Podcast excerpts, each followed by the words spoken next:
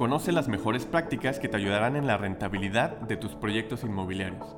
Esto es Bitácora 23, un podcast de Axioma en donde emprendedores, inversionistas y desarrolladores conversaremos sobre la importancia de una adecuada gestión de proyectos.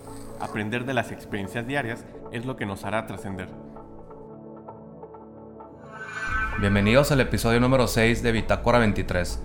El día de hoy les queremos compartir un tema muy interesante, es un tema relevante a las empresas o a la industria que nos dedicamos a los proyectos y el tema de hoy es la oficina de proyectos. Bienvenida Ángeles, Ángeles nos acompaña hoy. Ángeles Quintanilla eh, tiene algo de tiempo trabajando en la parte de oficina de proyectos y también ya en la parte de operación y eh, queremos compartirle la experiencia que hemos tenido en el tema de la, de la oficina de proyectos. Bienvenida Ángeles y pues ahora sí que a compartir historias. Gracias, gracias por la invitación. Y creo que el tema de la oficina de proyectos, bueno, que las siglas en inglés para el PMI es PMO, PMO, Project Management Office, que aquí también OAP. Este, creo que nos, nos da una ayuda, es como, yo le digo, el Pepe Grillo de la película de Pinocho que está acompañándote que tiene toda la información, tiene acceso a todos los proyectos y dentro de las funciones o roles principales es estandarizar la operación, que si visitamos el proyecto que tenemos en Tijuana, al proyecto de León, no importa si es industrial, al de Monterrey, que es vivienda vertical, todos están operando de la misma manera, con los mismos procesos, con las mismas herramientas, que se nota que se siguen, ahora sí que el estándar de administración de proyectos. Y hace dos, tres capítulos, episodios, hablabas de la importancia de profesionalizarlo, de que quede documentado, que quede establecido y que la gente pues los esté llevando. Entonces, es un rol muy importante porque además de, de venir a estandarizar, también el crear ese networking o conectar entre gerentes, entre tipos de proyectos, entre tipos de clientes o hasta el mismo cliente, el portafolio, compartir lecciones aprendidas, compartir proveedores. Me cuenta que vienen y te dicen el futuro, ¿no? Ten cuidado porque en, otro proyecto pasó y que no, no suceda. O este proveedor ha funcionado muy bien, este, o esta ingeniería de valor, o creo que hasta cuando vamos a iniciar un proyecto, toda la, la parte de lecciones aprendidas es básica o es fundamental para hacer planeaciones óptimas y, mejorar procesos. Correcto, sí, el, como comenta Ángeles, eh, lo que normalmente pasa y como las áreas de oportunidad, por aquí traemos eh, cuáles son las desventajas o ventajas de tener una oficina de proyectos. Yo creo que primero partimos de la cultura, ¿no? Tiene que haber una cultura de la, de la cabeza, de la persona, del líder del proyecto, del dueño de la empresa, que esté buscando esa estandarización, esas lecciones aprendidas, esas bases de datos que, a los proyectos le hacen mucha falta al inicio. O sea, cuando tú empiezas un proyecto, pues todo ese conocimiento normalmente no lo, no lo tienes. Si no tuviéramos una oficina de proyectos, uno de los grandes riesgos es que pues prácticamente empezaría de cero el, gerente de proyecto. ¿no? Yo me acuerdo hace muchos años un consultor, Jack Dugal, eh, un consultor hindú, que por cierto amante del, del jazz, este, este consultor, eh, me acuerdo que nos hizo como una escalera y decía, pues primero tienes que estandarizar, luego tienes que eh, medir y luego tienes que mejorar y hasta llegar a la, a la mejora continua o a la excelencia, ¿no? Eh, si pueden ver, tiene libros y todo, Jack Dugal es una persona líder en esta, en esta industria. Y bueno, creo que también por ahí tú mencionabas o lo que habíamos comentado que hay varios tipos de oficina de proyectos. Sí, el PMI nos recomienda o nos, nos da tres tipos de, oficinas, que, que, estas van a variar dependiendo la organización. La necesidad de la empresa es cómo van a tener los roles. La primera es la PMO de apoyo, que realmente esta PMO no se mete tanto a la operación, sino que está un poquito más, más separada y su tarea principal es participar con formatos, herramientas, capacitar, proveer al equipo de que tengan la información necesaria para que pueda llevar su proyecto. Esa es la primera.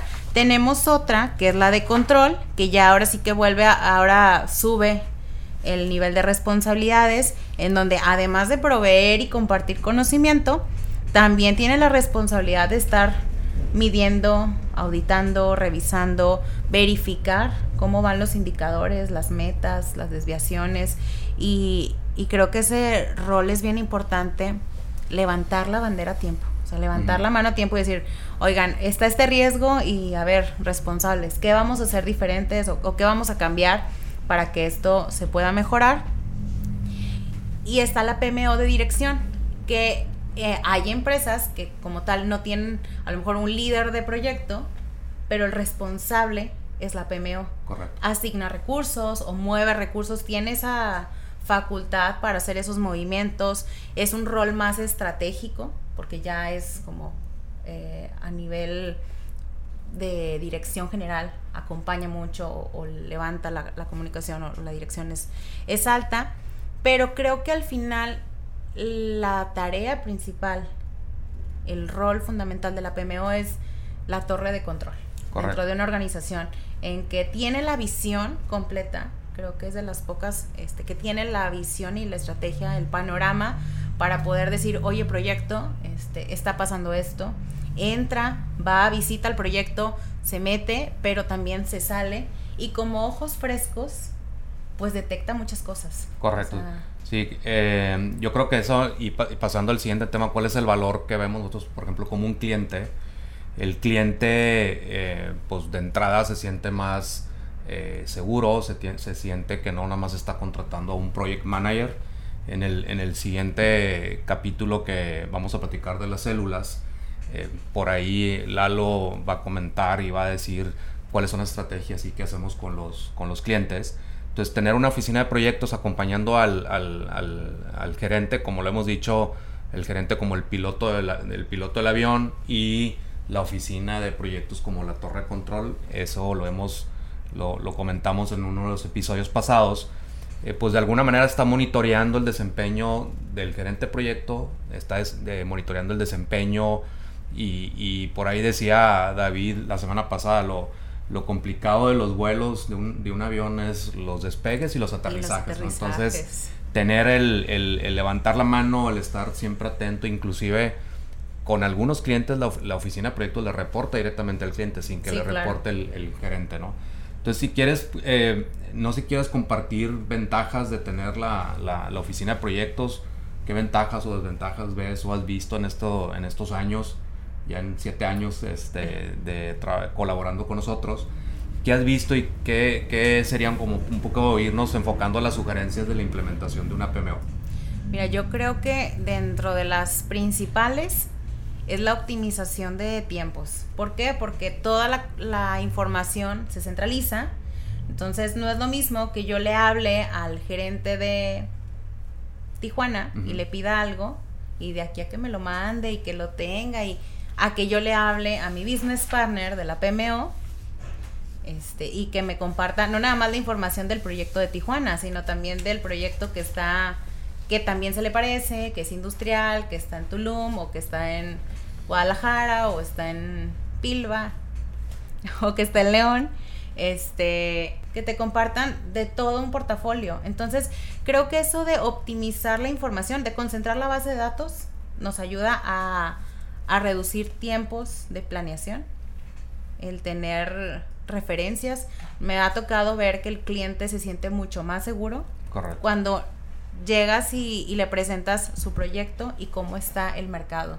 Entonces, si el cliente tenía una sensibilidad de un costo por metro cuadrado y ve cómo están los demás, dice, bueno, ok, me siento más seguro que aunque todavía no trabajamos el proceso completo del presupuesto, estamos en etapas principales o en etapas primarias, se siente más, más seguro en esa parte. El tema del conocimiento, de capitalizar el conocimiento, porque al final no contratan Axioma o no contratan una empresa, o sea, no contratan a, a un proyecto, te contratan por la experiencia completa de tantas torres de departamentos que se han hecho o tantos proyectos este, industriales que se han edificado, pues todo ese valor que, consideran de la empresa completa, pues se tiene en esa parte. El acompañamiento con los gerentes, con los equipos, el onboarding, uno a uno, porque la capacitación es llega y a ver, mira, esta es la metodología y aquí está y te acompañan, te pasan ejemplos. O sea, la verdad, te, no quiero decir que te hacen la tarea, pero te, te adelantan. O sea, la curva de aprendizaje creo que se va haciendo menor. Funciona como un como una especie de tutor, coach. Exactamente. Y aseguramiento de calidad, ¿no? Creo que es lo más importante. Y, yo creo que también pasando a las, a las historias de, miedo, este, yo creo que de las principales riesgos que tenemos con una oficina de proyectos es el, el, rechazo al cambio, ¿no? El, hablábamos ahorita al principio del tema de la cultura de trabajo y sentir que tengo a alguien que me vigila y sentir a alguien que le tengo que reportar y sentir que a qué viene mi proyecto, la, oficina de proyectos, porque también un rol importante de la, de la oficina de proyectos es auditar los proyectos. En el caso de nosotros tenemos este auditor que va y revisa que, los proyectos pues, no estén llegando a unas desviaciones que le estén afectando al, modelo de negocio del, del, cliente. Obviamente eh, los retrabajos, imagínate que no tuvieras nada del conocimiento, que este conocimiento estuviera guardada en una caja fuerte y que tú fueras a empezar mañana un proyecto, pues es, como si estuvieras en la isla, tú solo en una isla en una, y en una sin, sin, información. Eh, obviamente eh, tendrías cada vez que empieza un proyecto volver a empezar de cero y todo eso, ¿no? Entonces, yo creo que, que, que tiene muchas ventajas, pero sí es un cambio cultural y durante, en esta escalera que les comenté ahorita de Jack Dugal que hizo, eh, tenía como una, unos círculos a través de la escalera que decía que era la resistencia al cambio. De repente la gente te aplaude y la gente dice que no y luego dice que es burocracia y que no es burocracia. Pero fíjate que pasaba y llegó a pasar que, ay, que aquí vienen y que me quitan tiempo.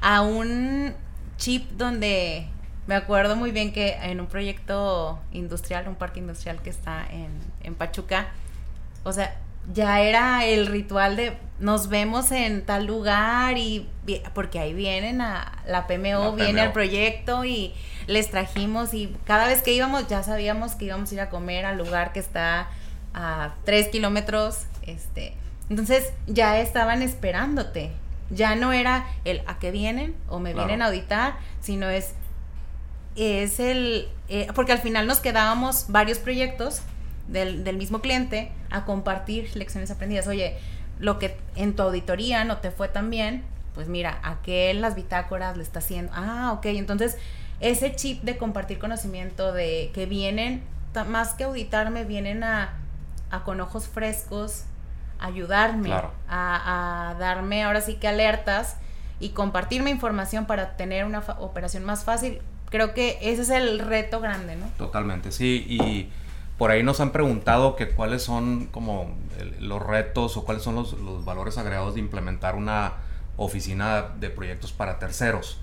Eh, justo esta semana estuve con un, con un cliente. Este cliente, esta empresa, tiene ahorita al mismo tiempo siete proyectos. Es una empresa que está creciendo y el año que viene quiere, quiere crecer fuera de México. Y me decía, oye, es que yo no quiero ser grande ya a mi, a mi organización, este, porque de repente hoy te traigo siete proyectos y mañana cinco y el otro año tengo 20. Entonces dice, ayúdame a hacer todo un estándar en mi oficina de proyectos, convertir a mi gente como una oficina de proyectos y aparte ustedes hagan la gerencia de proyectos de mis proyectos. Entonces creo que ahí una de las principales motivos que nos habló este cliente es que decía es que no tengo yo los indicadores claros hacia dónde van estos siete aviones que van volando. Que yo siempre les digo, imagínate que tienes siete vuelos que no saben si despegaron, si van en el aire o van a aterrizar. Imagínate que no tengas esa visibilidad. Entonces, el tener la oficina de proyectos, con, con un ejemplo que les, que les estoy poniendo ahorita, de alguna manera le da la tranquilidad. Dijo, es que quiero que me digan si el proyecto se termina en septiembre, que sea en septiembre. Y no esperarme un mes antes y me digan, pues ya no es septiembre, ahora se llama eh, octubre o noviembre, que eso es muy típico en los proyectos, ¿no? Esa es una de las, de las cosas que nos pasan, o sea, no tener esa eh, predicción de lo que viene hacia el futuro. Estar viendo en el día con día, creo que eso también es, un, es como un pecado que cometemos los que estamos en proyectos.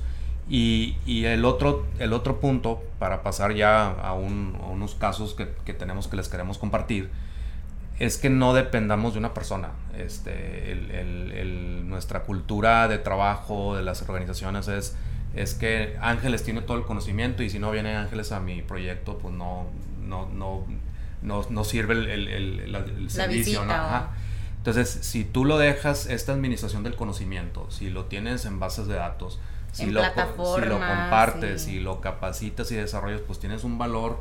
Ya no dependemos nada más de una sola persona, que, que parte de nuestra apuesta ha sido crear una, una estructura independiente, que esta estructura tenga las plataformas, los sistemas, las bases de datos, la capacitación, el entrenamiento, la certificación, para que todo ese conocimiento se le comparta a los, a los proyectos. ¿no? Entonces, para ir cerrando, no sé si podamos compartir algunos casos, ejemplos de, lo, de la oficina de proyectos.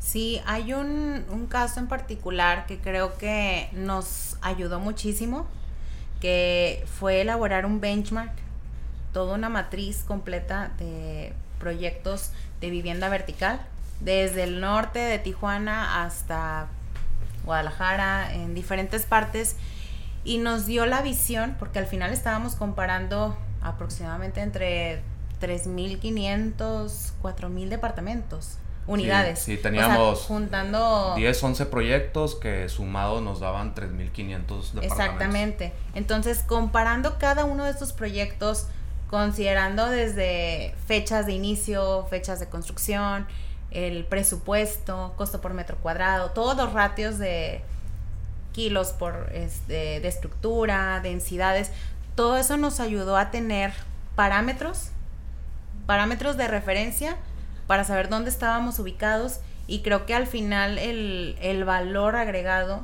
es cuando el cliente percibe ese know-how, o sea, Sí, ese correcto. sentirse tranquilo que decir, bueno, ya sé a quién le estoy confiando mi proyecto y mis inversiones, este, No, y sobre todo el tiempo, imagínate que este cliente empieza a hacer esta investi- investigación de cero y que quiera agarrar toda la información de estos 11, 12 proyectos. ¿cuánto tiempo se va a tardar? Pues iba a tardar 6, 7 meses. En cambio, si ahorita tú le, le presentamos una tabla, pues automáticamente eh, vas deduciendo cuáles son los ratios, cuáles son los, los tamaños, los cajones por metro cuadrado. eh, es, es más, en esa tabla hasta incluimos kilowatts por metro cuadrado. Sí, estuvo. Este- Y que con esta información generamos la plataforma de costomático y que hoy si nos habla un cliente y nos dice, oye, en costo por metro cuadrado de un proyecto de vivienda en tal lugar, le pones los datos, enter, y te da la información con datos reales a día Correcto. de hoy. Entonces, eso creo que ha sido algo, algo que ha impactado muchísimo y que ha ayudado muchísimo también, porque no tengo que hablarle a la persona, sino consulto y ahí viene todo tal Sí, cual. Y esto nace también como de la filosofía que, pues precisamente estamos, eh, por eso estamos aquí compartiendo el conocimiento. Yo creo que una, una manera de trascender eh, a través de las personas es compartiendo el conocimiento y ese es el objetivo de este podcast y es el objetivo de que, que, que esté Ángeles y que esté Eduardo y que esté más gente participando para precisamente que, la, que una de las personas que, no- aunque sea una persona, nos escuche y, y, saque algo de todo esto, pues le podamos ahorrar mucho tiempo y pueda ser mucho mejor y más efectivo los proyectos. Eh, y bueno, si quieres para, para cerrar ya el, el- el episodio, algunas lecciones aprendidas, algo que, que quieras eh, compartir.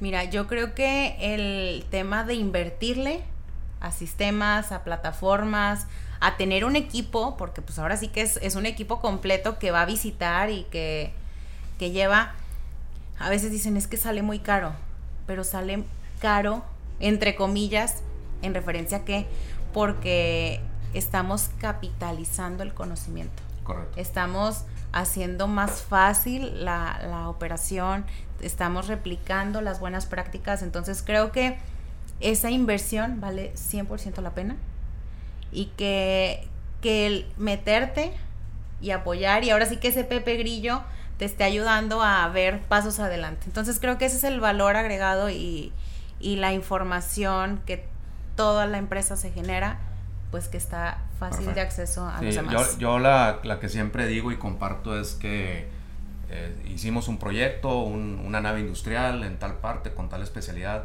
y el día que vuelves a hacer la siguiente nave, pues ya no existe o ya no está en la empresa Toño o Juan o el que estuvo en el proyecto, y todo el conocimiento, toda la información que se generó en el proyecto se fue.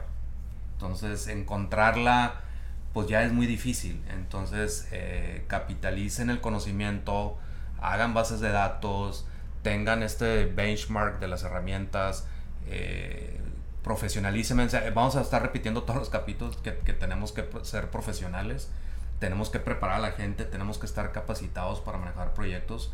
Como lo hemos dicho, los proyectos cada vez son más complicados, hay más involucrados, hay más responsabilidad, los clientes cada vez quieren proyectos más rápidos, eh, más baratos y, y, que se, y que se puedan hacer en, en, con pocas personas. Entonces, tener todo esto dentro de la PMO es una ventaja competitiva para cualquier empresa o para cualquier persona que quiera implementar esta metodología de proyectos. Entonces, pues bueno, gracias por estar aquí en este episodio. Los, los invitamos el siguiente episodio. Eh, vamos a compartir de cómo trabajamos por células, que, que, es una manera de trabajar y una filosofía de trabajo que tenemos tres años trabajando con ella y estoy seguro que, que los vamos Nos ha ido muy bien. gracias. Gracias. thank you